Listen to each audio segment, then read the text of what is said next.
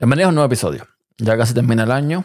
Eh, hoy estoy grabando esto el 26 de diciembre, lunes en la noche, que es muy poco para el 2023, aunque soy de criterio que al final esto del cambio eh, de, de año y empezar de cero es una cosa, bueno, que uno como que se programa mentalmente para ello, pero es más de lo mismo. O sea, no es que cambie realmente nada. Entonces, en fin, quería hablar de varios temas, eh, no en este episodio porque evidentemente mm, sería muy largo. Entre ellos, por ejemplo, un tema que quería hablar era sobre eh, el ser padre y ciertos miedos de ser padre. Pero estaba pensando, y posiblemente eh, escuche esto, que creo que sería un tema muy indicado para hablar con el bueno, el amigo Pedro Sánchez. Porque era un podcaster que bueno, habla bastante de su relación con su hijo. De hecho, tuvieron un podcast juntos y creo que sería la persona más indicada para ello. Voy a hablar de otra cosa, un tema un poco más personal, diría, y es cómo uno cambia con el tiempo. Mm, un poco de contexto. Yo eh, nací en Cuba, yo estudié eh, ciencias informáticas. Mi vida, mi pasión era estar detrás de una computadora las 24 horas del día y siempre tuve la ilusión de llegar a Estados Unidos y seguir haciendo lo mismo. Estar detrás de una, computadora 24 horas al día. En la cena de Nochebuena eh, estábamos eh, conversando, bueno, estaba conversando con un, señor muy mayor ya, eh, un señor americano. Estábamos hablando y hablaba muchas cosas, muchísimas cosas. Y un momento en que me preguntó que, bueno, que qué quería ser yo o qué me gustaría ser yo en este país.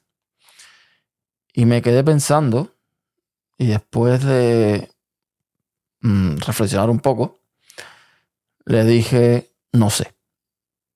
Y es que literalmente no sé. Aquí llegué a un punto en que, digamos, me resigné. Mm, no, no, no luché lo suficiente, podría decirlo. Yo apliqué eh, para muchos puestos de trabajo con relación a lo que me gustaba, al tema de la, de la informática, al tema de la eh, administración de sistemas, el tema de trabajar con Linux, servidores y todo el cuento. Y en muchos casos nunca me respondieron, nunca me dijeron eh, que sí, que no. Entonces eh, yo fui buscando el trabajo que me, me permitiera vivir un poco mejor y pagar, por supuesto, mis cuentas, porque Estados Unidos no es Cuba. En Cuba Mm, eso de pagar renta, de pagar electricidad y toda esa serie de cosas, se vive de una forma muy distinta normalmente. Entonces, eh, a medida que fui buscando dónde trabajar aquí o allá, trabajé en muchos lugares, he hecho muchísimas cosas desde que estoy aquí, llevo ya siete años, eh, he pasado por los trabajos que nunca imaginé pasar, no porque fueran menos que otros, sino porque, no sé, yo me veía, como digo, sentado atrás de un ordenador y he trabajado de camarero, de limpiaplatos, de limpiapisos, de organizador de, fiestas y, reuniones, eh, en fin, de un montón de cosas. Y bueno, ya terminé, o, al día de hoy, terminé detrás de un timón, detrás del volante de un camión, que no es realmente lo que yo nunca imaginé que iba a ser, ni es tampoco lo que quizás quisiera hacer. Pero de nuevo, volviendo la pregunta y la respuesta que di, eh, yo no sé. Realmente yo no sé. Le dije porque es que ya yo, eh, mi, forma de ver la vida, sobre todo desde que tengo eh, mi hija, desde que tengo que mantener una casa, una hipoteca, una familia, mm, ya yo pienso en que cualquier cosa que aunque no me guste, me dé dinero suficiente como para vivir tranquilo, creo que con eso ya me, conformo. Y cuando pienso en eso que me gustaba, en eso de estar detrás de un ordenador 24 horas al día, y lo pienso ahora, eh, no me veo.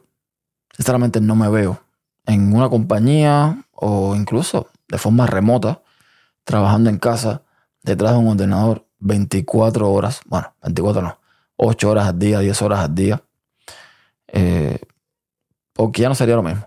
Sea, ya no sería hacer lo que me gusta, ya sería hacer lo que tengo que hacer, lo que estaría obligado a hacer, y evidentemente ya no sería lo mismo.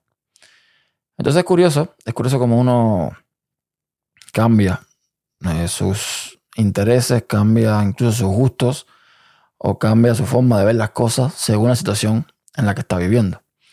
Y así, todavía al día de hoy, si alguien me pregunta, ¿qué te gustaría hacer? Aquí en Estados Unidos, la respuesta seguiría siendo la misma. No lo sé. Hasta un próximo episodio.